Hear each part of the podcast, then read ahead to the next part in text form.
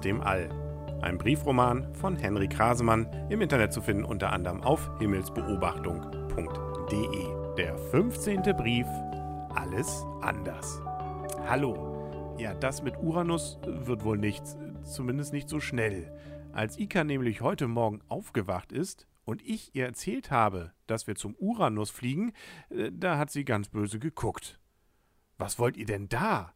Hat sie mich und Freddy angefahren. Da ist doch gar nichts zu sehen. Der ist doch auch nur aus blödem, langweiligen Gasen. Da kann man ja nicht einmal landen. Dann hat sie die Arme vor der Brust verschränkt und uns noch ein bisschen böse angeguckt. Freddy und ich wussten gar nicht, was das sollte. Und dann hat sie nur noch gesagt, ich will zur Sonne. Wir fliegen aber zum Uranus, stellte Freddy fest und deutete aus dem Fenster unseres Raumschiffs auf einen kleinen Punkt. Doch Ika schien das überhört zu haben. Ich will zur Sonne. Ich versuchte es ihr zu erklären. Wir sind doch auf dem Heimweg und die Sonne liegt überhaupt nicht auf unserer Strecke. Ich will zur Sonne, wiederholte Ika nur. So ging es noch einige Minuten weiter. Ika ist ein ziemlicher Dickkopf.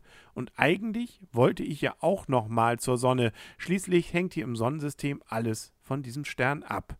Aber Freddy hatte bei unserem Abflug gesagt, dass wir dafür keine Zeit mehr hätten und die Sonne auch nur so ein Stern wie viele Milliarden andere ist. Deshalb passte mir das Zetern von Ika eigentlich ganz gut. Nachdem Ika nach einer Viertelstunde immer noch keine Ruhe gegeben hatte, bat ich Freddy, natürlich ganz uneigennützig, der lieben Ruhe wegen auf Ikas Wunsch einzugehen. Erst meinte er zwar, dass wir viel zu spät nach Hause kommen würden und doch die Schule pünktlich beginnt. Doch Ika meinte nur, dass sie das heute Nacht mal durchgerechnet habe und wenn wir die Maschinen von ihrem Raumschiff mit unserem Raumschiff verbinden würden, wir viel schneller wären. Deshalb würde auch so ein zusätzlicher Ausflug gar kein Problem sein. Freddy rechnete das wohl mal kurz in seinem Roboterkopf nach, denn er sagte über eine Minute lang nichts und starrte Ika nur leer an. Dann ging er ohne ein Wort zu sagen zur Kommandobrücke und wendete das Raumschiff. Das bedeutet wohl, dass wir nun zur Sonne fliegen, stellte ich fest und dachte, dass Ika sich darüber freuen würde. Doch sie zuckte nur mit der Schulter und fügte hinzu, das ist auch gut so. Dann ging sie wieder zu ihrer Kabine und ließ mich allein zurück. Ika ist schon seltsam. Aber das stört mich nicht. Ich freue mich einfach darüber, dass ich doch noch die Sonne sehen kann. Die Sonne ist nämlich gar nicht nur ein Stern wie Millionen andere. Der hier ist nämlich verantwortlich dafür, dass es Leben auf der Erde gibt. Ohne die Sonne wäre die Erde nur so ein weiterer großer kalter Stein oder vielleicht sogar nur ein wenig Staub im Weltall. Ich hatte dir ja schon erzählt, dass Sterne das sind, was man am Himmel als leuchtende Punkte sehen kann dass die Sonne für dich so viel größer und heller ist als die anderen Sterne, liegt daran, dass sie viel näher an der Erde dran ist als alle anderen Sterne im Weltall.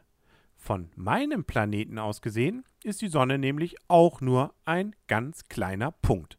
Dabei ist die Sonne sogar ein wirklich kleiner Punkt, äh, weil es viel größere Sterne im Weltall gibt. Aber die Sonne hat genau die richtige Größe, damit auf der Erde genug, aber auch nicht zu viel Sonnenstrahlen und damit Wärme ankommen. Wie die Sonne genau entstanden ist, das weiß niemand so genau. Wahrscheinlich war sie ursprünglich nur eine kosmische Wolke. Das bedeutet, dass da ein wenig Staub und Gas im Weltall war. Vielleicht stammte das von einem ganz anderen Stern, der irgendwann vorher kaputt gegangen war. Irgendetwas ist dann passiert vielleicht eine Explosion oder noch ein anderer Stern in der Nähe, der auch kaputt gegangen ist. Dadurch wurden dieser Staub und das Gas im Weltall durcheinandergebracht. Und plötzlich stießen die kleinen Teile in dieser Wolke im Weltall zusammen und blieben teilweise aneinander haften. Immer mehr Teilchen hafteten an anderen Teilchen und das Knäuel wurde immer größer. So wie bei einem kleinen Schneeball, den man im Winter durch den Schnee kullert und immer mehr Schnee an ihm kleben bleibt, bis er eine große Kugel für einen Schneemann geworden ist. Hier bei der Weltallwolke jedoch entstand kein Schneemann, sondern die Sonne. dass die so groß werden konnte, lag natürlich auch an der Gravitation. Denn je größer das Knäuel, die Schneekugel also, äh, wurde, umso mehr kleine Teile zog sie an. Das klappt beim Schneemannbauen leider nicht. Da reicht es nicht, einen Schneeball auf den Boden zu legen und zu hoffen, dass der übrige Schnee schon zur Kugel fliegt und den Ball zum großen Schneemann macht. Bei der Sonne hat das aber funktioniert. Zum Glück hat sie übrigens nicht alles in der Umgebung an sich gezogen. So blieb sogar noch etwas Material für die Planeten übrig, also auch für die Erde. Durch das Zusammenknallen der Teilchen wird übrigens die Sonne so heiß. Das passiert auch heute noch im Innern der Sonne. Und wie heiß sie wird, das werden wir dann ja bald erleben. Wenn die Berechnungen von IK stimmen, dann sollten wir ja schon in wenigen Stunden bei der Sonne ankommen. Das wird spannend. Ich bin auch schon selber ganz heiß drauf. Ja, ich melde mich dann, wenn wir da sind. Dein Rolf. Diesen und alle anderen Briefe von Briefe aus dem All von Henrik Rasemann findet ihr auf himmelsbeobachtung.de, sowohl zum Nachlesen als auch zum Nachhören. Vielen Dank und tschüss.